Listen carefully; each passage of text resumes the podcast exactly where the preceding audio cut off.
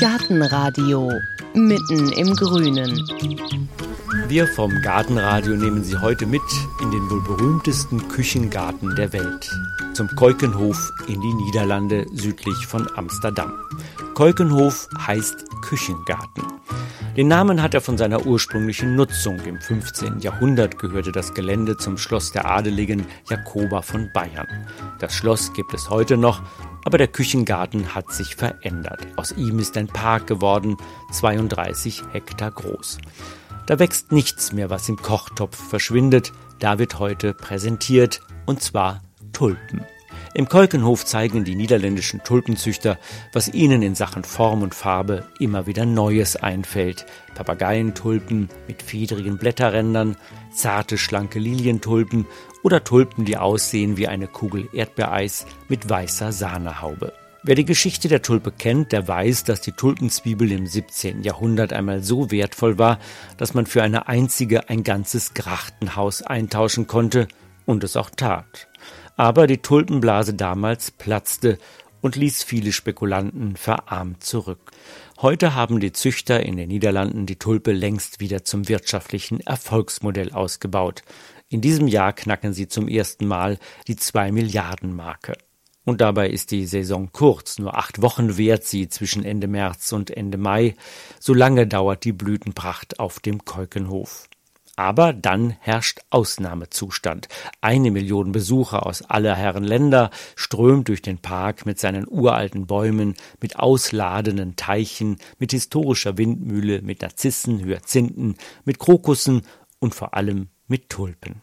Heike ist mitgeströmt und hat dabei einen Blick hinter die Kulissen geworfen.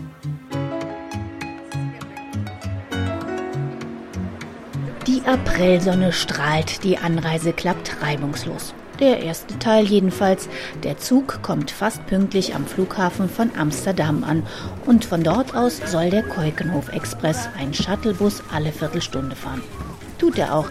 Aber als ich näher komme, sehe ich Menschen. Viele Menschen. Sie stehen brav in einer Schlange an. Etwa 500 Meter lang. Und alle wollen in den Bus zum Keukenhof. Lektion Nummer 1. Wer Stoßzeiten vermeiden will, sollte nicht erst nach 11 Uhr, so wie ich, an der Haltestelle sein. Aber zum Warten habe ich keine Zeit. Ich frage also die freundlichen Ordner, ob ich mich vorbeischummeln darf, denn sonst käme ich zu spät, bla bla. Ich darf und sitze mit leicht schlechtem Gewissen als allererste im nächsten Bus. Neben mir sitzt Nadja aus Moskau. Fast eine ganze Stunde hat sie angestanden, aber jetzt zieht sie zufrieden ihr Tablet aus der Tasche und zeigt mir die Datscha ihrer Mutter in Moskau. Der Busfahrer weist auf die ersten bunten Felder hin. Wir fahren durch den Bollenstreek, das holländische Anbaugebiet für Zwiebelblumen. Die Landschaft sieht aus wie mit dem Pinsel gemalte Streifen. Ein Streifen lila Krokusse neben einem Streifen gelber Narzissen und dann wieder Streifen voller lila Krokusse. Nach etwa einer halben Stunde Fahrt bremst der Bus vor einem weitläufigen Eingangsgebäude. Obwohl der Vorplatz vor Menschen nur so wimmelt, gibt es beim Eingang keine Schlange. In ruhiger Regelmäßigkeit piepen die Ticketscanner des Wachpersonals. Wer drinnen ist, muss sich erstmal orientieren. Überall Locken, Plätze, Beete, Hügel voller Blumen. Geschwungene Wege laden ein, ihnen nach rechts, nach links oder geradeaus zu folgen. Ich wähle den Weg geradeaus, denn ich will zu Hans und Rütt, zwei Gärtnern, die schon ewig im Keukenhof arbeiten. Auf einer Holzterrasse an einem Bach finde ich sie. Sie sind gerade dabei, orange Tulpen unter eine Palme zu pflanzen und auch sonst erinnert einiges an Beach. Hans zeigt auf drei kleine Hügel, auf denen dicht gedrängt blaue Perlhyazinthen wachsen. Es ist eine Welle von das Meer. Ah. Blaue Traube und da sitzen später weiße Traube das sind die die, die Schaumkronen. Ja, die Schaumkronen. Ah, und da sehe ich jetzt, jetzt sehe ich es. Hier sind überall Palmen ja. und da liegen auch Leute im ja, Liegestuhl, ja. im Strandkorb. Und dann gibt es einen kleinen Pavillon, da ist dann so ein Strohdach drüber. Aha, das sind dann hier die Themengärten. Hans nickt. Er und sein Kollege Rütt tragen sandfarbene Hemden und sehen aus, wie man sich Holländer vorstellt. Groß, schlank, blond und leicht gebräunt. Seit acht Jahren arbeiten die zwei als Team zusammen im immer gleichen Keukenhofrhythmus. Wir fangen an Ende September, dann pflanzen wir die Zwiebel bis Weihnachten. Sieben Millionen mit Hand und alle eins für eins. Dann sind wir mit Weihnachten fertig. Dann soll den ganzen Park die Blätter raus und äh, sauber machen. Und Ende Januar, Februar wir sehen neue Rasen. Dann haben wir acht Wochen Blüte. Und ja, mit den Pflanzen, Sie sehen zwei oder drei Sorten in einem Gebiet. Und das äh, nennt man Lasagne-Pflanzen. Dann pflanzen wir erst die spätesten Tulpen. Die geht 25 cm tief. Dann kommt die frühere Tulpen drauf. Das machen wir 15 cm tief. Machen wir wieder flach und dann pflanzen wir Krokussen. Dann haben wir dreimal Farbe in dasselbe Gebiet. Und dann haben sie sechs, sieben Wochen etwas stehen in das Gebiet. Lasagnetechnik, aha, das wollen wir uns auf einem Nachbarbeet nochmal genauer angucken. Ein Beet etwa 10 Meter lang, 3 Meter breit, dreifarbige Tulpen in Rot, Gelb und Beige, die mit ihren gezackten Blättern an Kronen erinnern, fallen als erstes auf. Wer näher kommt, sieht von unten kleine gefüllte weiße Tulpen nachwachsen. Und wer noch näher kommt, der sieht auch die kleinen weißen Krokusse noch darunter. Die Zwiebelblumen stehen dicht an dicht. Da ist nicht mehr viel Platz dazwischen. Sie sehen, hier sind gepflanzt Crocus Dark. Ja. Das ist die weiße. Ja. Dann haben Sie Maureen, das ist eine sehr spätere. Er blüht in äh, Anfang Mai. Es gibt drei, sechs, acht Sorten in diesem Gebiet. Und die sind alle untereinander und kommen nacheinander. Jetzt sieht man ja hier. Corona. Das ist die Corona. Die Corona hat jetzt schon Blätter, die sind ganz weit offen, die Ja. gehen auseinander, die ist bald verblüht. Ja. Und dann müssen Sie die abschneiden. Ja, da schneiden wir sie ab. Aber wie machen Sie das denn? Dann Ja, mit Handen. ja, wir gehen durch. aber Sie müssen ja unheimlich aufpassen, dass Sie dann nicht die neuen, die kommen, Ja. kaputt treten. Ja. Wir Aber sind man- sehr vorsichtig. Aber Sie haben ja große Füße. Ja. Also die müssen ja irgendwo hin. Ja, Oder gehen Sie dann auf Zehenspitzen? so. Das sind jetzt ungefähr, weiß ich nicht, 200 Blüten, 300. 1800, 1500 Blüten. Und wenn Sie die jetzt abschneiden, wie lange brauchen Sie denn da? Ja, das, das dauert äh, mit zwei Leuten, das dauert äh, eine Stunde. Auf Zehenspitzen. Auf zehn Spitzen, ja. ja. Ja, in die Mitte. Kein Wunder, dass Hans und Lütt so durchtrainiert aussehen. Ich mache mich erstmal auf Zehenspitzen auf den Weg zu dem Mann, der sich ausdenkt, welche Krokusse, welche Narzissen und vor allem welche Tulpen in welcher Kombination im Keukenhof gepflanzt werden. Ich bin an einer kleinen Plattform mit ihm verabredet. Martin Elling heißt der Chefgartendesigner vom Keukenhof. Als er näher kommt, bin ich erstaunt. Da steht ein junger, ein sehr junger Mann vor mir, circa 25 Jahre alt, schätze ich, und ich liege auch nicht ganz falsch. Er ist 27 Jahre alt, lacht er, als ich frage, und das ist schon seine dritte Saison im Keukenhof. Jedes Jahr steht sie unter einem anderen Motto. Das diesjährige Motto will er mir jetzt zeigen. Dafür steigen wir auf die Plattform und gucken runter auf ein Beet. This year is the Dutch design. I make a uh, mosaic, and the mosaic uh, look like some Mondrian paint. Dieses Jahr heißt das Motto Dutch Design. Ich habe ein Mosaik gestaltet, das an Mondrian erinnert. Wir haben in zwei Schichten gepflanzt. Jetzt sehen Sie Krokusse und in zwei, drei Wochen werden die Tulpen blühen und dann werden wir die richtigen Farben sehen. Noch kann man nur die grafische Anordnung der Beete erkennen. Es blüht einfach noch zu wenig. Nur das Plakat mit dem Original Mondrian-Gemälde verrät, wie das Blumenmosaik einmal aussehen wird. Und da sind wir schon gleich bei den Herausforderungen, die so ein Gartendesigner zu meistern hat, wenn er nur acht Wochen Zeit hat, um seine Ideen zu zeigen. Nature is, difficult. I'm working with a nature product. Die Natur einzuschätzen ist schwierig. Ich arbeite mit einem uh, Naturprodukt. Man kann den Tag der Blüte vorher nicht voraussagen und auch die Züchter arbeiten unterschiedlich. Ihre Tulpenzwiebeln sind unterschiedlich behandelt. Blühperioden unterscheiden sich. Sie blühen zu unterschiedlichen Zeiten. Das sind die beiden uh, Dinge, die schwierig sind. Uh. Martin Elling scheint mit den Herausforderungen allerdings ganz gut klarzukommen. Wer durch den Keukenhof spaziert, wird von blühenden Farbenräuschen geradezu überschwemmt. Bunte Beete schmiegen sich ausladend um gewaltige Bäume, Seeufer werden von Narzissenwiesen umsäumt und viele der Blüten wirken so strahlend, als ob sie von innen beleuchtet würden. Kein Wunder, im Kolkenhof kommen nur die Top-Zwiebeln der holländischen Züchter unter die Erde. Yes, I um, asked the, to the grower in March what they have for me. Ich frage die Züchter im März, was sie für mich in der nächsten Saison für Blumen haben. Mit dieser Information entwerfe ich ein Design für das Beet, das den Züchter repräsentiert. Wir haben 100 Züchter hier, also entwerfe ich 100 verschiedene Designs. Aber am Ende müssen sie zusammen wie ein einziges Design aussehen. So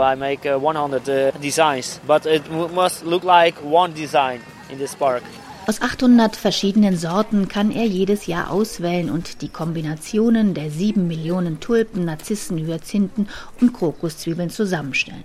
Und ich wundere mich immer noch ein bisschen, dass diese Leistungsschau eines so wichtigen Wirtschaftszweiges in den Händen eines so jungen Gartendesigners liegt. Als ich vorsichtig den Direktor des Kolkenhofs danach frage, gibt er sich niederländisch entspannt. Es gibt keine Ausbildung, um das zu machen. Man muss das hier lernen hat also keinen Zweck, um jemanden zu suchen, der 55 Jahre alt ist und ein sehr erfahrener Designer ist. Man braucht jemanden, der die Qualität hat als Person, um das zu machen. Bart Simmering läuft mit großen Schritten vorbei an den Beeten. Er hat nicht viel Zeit. Die acht Wochen Blütezeit auf dem Kolkenhof von Ende März bis Ende April sind auch für ihn eine intensive Phase. Werden eigentlich alle Tulpenzüchter, die es hier so gibt, abgebildet oder muss man sich bewerben, dass man überhaupt hier mitmachen darf oder wie sieht das aus? Ja, man braucht natürlich eine gute Qualität Blumenzwiebel. Es ist wichtig für uns, dass man auch enthusiast und positiv ist. Man kann nur die Blumenzwiebel äh, schicken und dann unsere Gärtner werden die pflanzen und eine schöne Ausstellung machen. Aber es ist natürlich für uns auch schön, wenn äh, ein Züchter mit seinen äh, Kollegen, ein Züchter mit seinen Kunden hier kommt und auch etwas macht mit äh, seiner Veranstaltung hier im Kökenhof. Merken Sie, dass sich der Geschmack der Besucher ändert? Mag man heute andere Tulpen ja, als sicher, früher? Sicher, das, und das, das ist auch ein großer Unterschied. Wenn Leute aus Asien kommen, haben einen anderen Geschmack dann die Leute hier aus Europa oder aus Amerika. Was wir versuchen, ist, um für jede Gruppe etwas Schönes zu zeigen. Manche Leute machen die wirklich die, die, die harte Farben, so wie Gelb und Rot.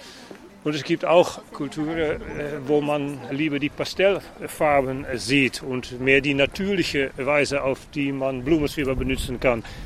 Kökenhof gibt einige Teile für eigentlich jede, jede Gruppe und für jeden Geschmack. Wissen Sie, was die Deutschen gerne mögen?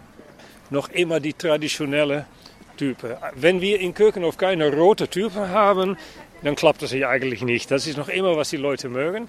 Aber es gibt auch Leute, die, äh, so wie gesagt, mehr die natürliche Farben haben. Hier ist eine schöne Mischung, wie man das hier sieht.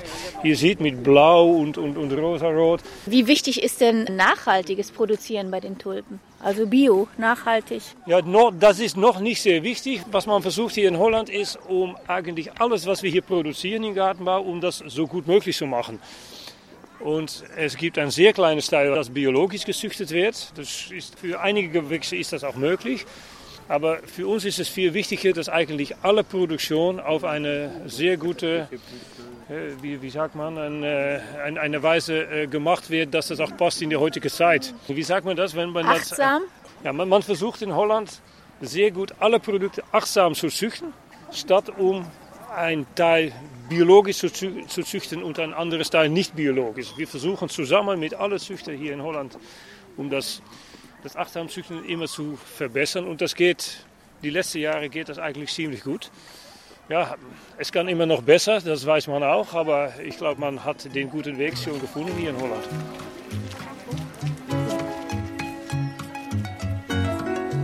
Und zu einer, die den guten Weg ganz sicher schon gefunden hat, will ich heute auch noch zu Annemikes Pflückgarten. Auf ihren Tulpenfeldern darf man machen, was auf dem Kolkenhof natürlich strengstens verboten ist, Tulpenpflücken. Und die sind auch noch bio. Ihr Hof liegt circa acht Kilometer nördlich von Lisse in Hillechom. Und wie kommt man in Holland standesgemäß von A nach B? Mit dem Fahrrad natürlich. Direkt auf dem Parkplatz vom Kolkenhof ist ein Fahrradverleih. Da wartet eine ganze Armada von orangen Fahrrädern. Here's your bike. Try to hide if it's good. lock works like turn the key, push this lever down, take it out, and then it's locked. Thank you. Bye. Es geht also los. Die Strecke von Lisse nach Hillechom führt an einer befahrenen Straße vorbei, Raschauer, aber die Aussicht auf die Bollenstreek ist grandios. Bunte Felder reihen sich aneinander, vier Streifen rot, dann einer gelb-orange, dann violett und dann wieder rot. Der Wind aus Richtung Nordsee kommt Gott sei Dank nur von der Seite und kurz nach fünf am Nachmittag rolle ich auf den Hof von Annemieke de Haan. In einer Hofhalle verkauft sie gerade ihrem letzten Kunden für heute einen Strauß Tulpen wo der Mann die Tulpen denn gepflückt habe, frage ich sie. Hier draußen. Kommen Sie mit? Ja. Ich habe mehr als 350 Varietäten, Sorten von Tulpen durcheinander gemixt. Die große schlanke Frau mit dem dunklen Pferdeschwanz führt mich zu den Tulpenfeldern hinter der Halle. Auch hier stehen die Tulpen in gewohnt langen, schmalen Reihen. Die sehen jetzt ziemlich kurz noch auf. Sind die schon ja. zum Schneiden? Pflücken Sie das. Ich tue einmal vor, okay? Ja. Sehen Sie das? Ja, der Stängel ist im Grunde. Wir planten das Zwiebel so 20 cm im Grunde. Viele Holländer denken das auch. Von, oh, das ist zu kurz. Aber wenn sie das pflücken. Die erste, die war vielleicht 12 ja. cm. Und wenn man die rauszieht, dann ist sie nochmal genauso ja. lang. Und dann wird die 30, ja. 35 cm. Das ist ja. Eine Überraschung. Ja, das ist ein Wunder. Darf ich auch mal eine? Ja, Sie gehen. Sie gehen. Und Sie pflücken de, de, de, de Blumen, wenn Sie, können, wenn Sie sehen können, welche Farbe das gibt. Das oh, das ist eine schön. sehr schöne, eine gefüllte Weißrosa. Wenn ich die mal, das tut mir fast leid, wenn ich die da jetzt rausziehe. Die ist auch etwa ja, 10 cm über dem Boden. Jetzt greife ich da mal. Ja. Ach, Wuhu, der erste Mal. Die erste selber geerntete Tulpe. Das ist ein komisches Gefühl. Ja. Man denkt eigentlich, man reißt die am Boden ab. Ja. Aber dass bisschen. man die rauszieht. Wenn, en, nur bleibt der, der Zwiebel im Grunde. Und wenn der Zwiebel äh, recht im Grunde liegt, dann äh, bleibt der, der Zwiebel an. Tulpen pflücken will also gelernt sein. Biologisch anpflanzen auch. Annemieke de Haan und ihr Mann sind die einzigen im ganzen Land, die die Tulpen biologisch anbauen, also großziehen. Biologische Zwiebelproduzenten gibt es zwar schon eine Handvoll, aber die verkaufen ihre kleinen Stückzahlen hauptsächlich an Endverbraucher. Was sind biologische Blumen? Was wir hier tun, ist, dass wir keine Chemie gebrauchen. Allein organische äh, Mittel. Und Sie düngen mit Kompost? Ja, Kompost habe hier. Da ist biologische Koeienpoep. Koeienpoep? Das ist von den Koeien.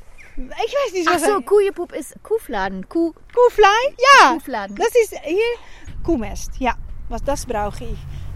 Auch wenn sie immer wieder lacht, das Geschäft ist nicht leicht. Ihre Zwiebeln und Tulpensträuße, die sie auf dem biologischen Markt in Amsterdam und Haarlem verkauft, kosten mehr als das Doppelte herkömmlicher Tulpen im Supermarkt. Aber schließlich hat man als Holländerin ja Verantwortung, meint sie. Holland ist ein Blumenland. Warum sind da nicht mehr Leute, die das biologisch tun? Wir müssen noch sehr viel lernen, was kann und was nicht kann. Und was sagen die konventionellen Tulpenblumenanbauern sagen die, sie sind verrückt, sie sind ja. Spinner.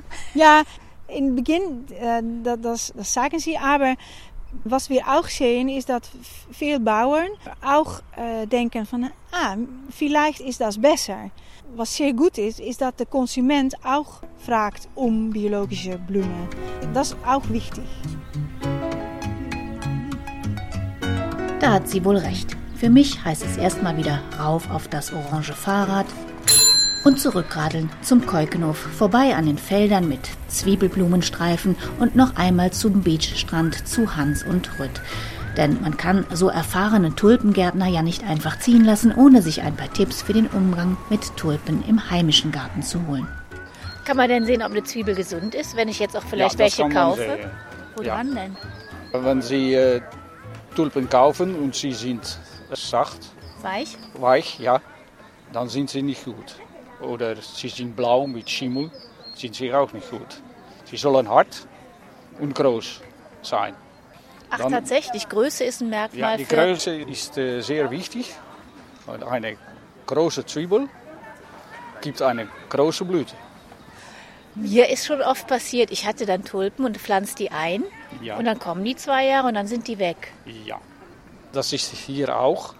Wir, wir holen jedes Jahr die Zwiebel aus dem Boden Und wir bekommen hier jedes Jahr neue. Aber zu Hause sollen sie etwas anders machen.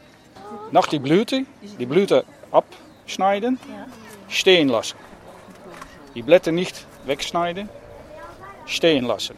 Die Futter in die Blätter geht herunter in die Zwiebel und das dauert fünf, sechs Wochen, bis er groß genug ist für nächstes Jahr. Dann holen sie ihn raus das, die Blätter sind abgestorben, holen sie ihn direkt raus. Meistens Ende Juni die Tulpen und dann trocknen, ein bisschen sauber machen, die alte Wurzel drauf. Die kleine, ist, das sind die neue, aber die geben nächstes Jahr nur Blätter. Die können sie wegschmeißen und nur die Größe wieder pflanzen. Aber nicht in den Boden stecken lassen, dann macht er mehrere kleine und mehr Blätter und die Blüte bleibt klein. Und wenn ich Tulpen selber vermehren will, also wenn der doch so kleine macht, kann ich die dann nicht irgendwie größer werden lassen? Ja, dann können Sie die kleine in eine Ecke der Garten äh, pflanzen, groß wachsen lassen, aber ihr blutet nicht. Und dann wieder raus und nächstes Jahr wieder pflanzen. Das, das braucht drei Jahre, bevor er groß genug ist, um eine Blüte zu geben. Viele Leute kaufen jetzt Tulpenzwiebel in Amsterdam. Das sind Zwiebeln von voriges Jahr. Also ich kaufe im Herbst die Zwiebeln. Ja, immer im Herbst kaufen, September, die in die Gärtnerei. Dann können Sie äh, Zwiebel kaufen und pflanzen im Oktober, November. Kann ich denn sicher sein, wenn ich in ein Geschäft gehe und sehe dann im Herbst die Zwiebeln, dass die auch dann die neuen sind? Oder muss ich da irgendwie gucken, dass ich nicht alte vom letzten Jahr kriege? Ja, sie sind neu. Ja, ja das, sehen, das sehen Sie auch. Eine, eine Zwiebel von ein Jahr alt, er ist ganz weich. Und äh, die neuen sind, sie sind glanzend und äh, groß, Fest und groß genug.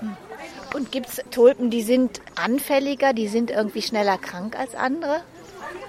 Die geben sie auch. Und das sind meistens die weiße Sorte. Die weiße sind meistens die weiche Sorte. Die rote sind 95% immer gut.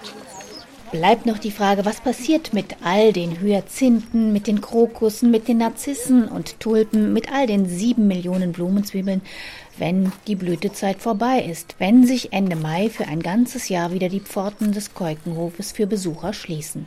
Ende Mai geht alles raus. Dann fangen wir an, alle Zwiebeln herauszuholen. Wir brauchen hier nichts. Wir bekommen jedes Jahr neue. Und was machen Sie dann mit den Zwiebeln? Wir werden weggeschmissen und gehen nach die Kompost. Alle Logistik können wir im Keukenhof nicht alle Zwiebeln herausholen, eins für eins sauber machen, Temperatur geben. Dann brauchen wir zu viele Leute in ein, ein zu großes Gebäude. Aber blutet dann nicht Ihr Gärtnerherz, wenn dann die schönen Zwiebeln nee, kompostiert werden? Wir bekommen jedes Jahr neue. Und dann haben wir andere Kombinationen und äh, ja, dann haben wir ein frisches Produkt. Es ist hier eine Reklamekarten für die Blumenzwiebeln. Haben Sie zu Hause auch Tulpen im Garten? Nur in Potten. Die Garten, ich, ich laufe hier den ganzen Tag zwischen die Tulpen und äh, Narzissen.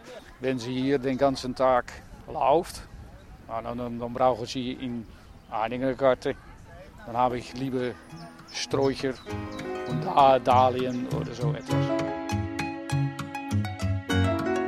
So sind sie, die Profis, den ganzen Tag im Tulpenrausch, aber abends brauchen sie dann doch, so wie Hans der Gärtner, etwas Abstand. Auf unserer Internetseite gartenradio.fm haben wir Informationen über den Keukenhof und auch über Annemikes Pflückgarten zusammengestellt. Bilder sind auch zu sehen.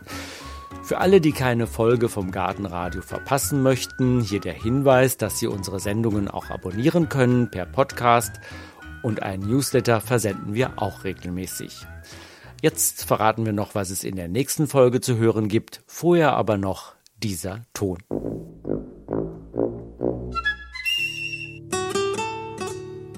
Gartenradio Gezwitscher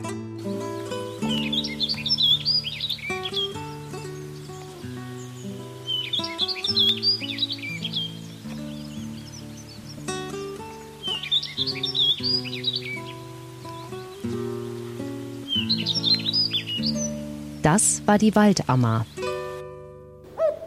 Gartenradio Ausblick.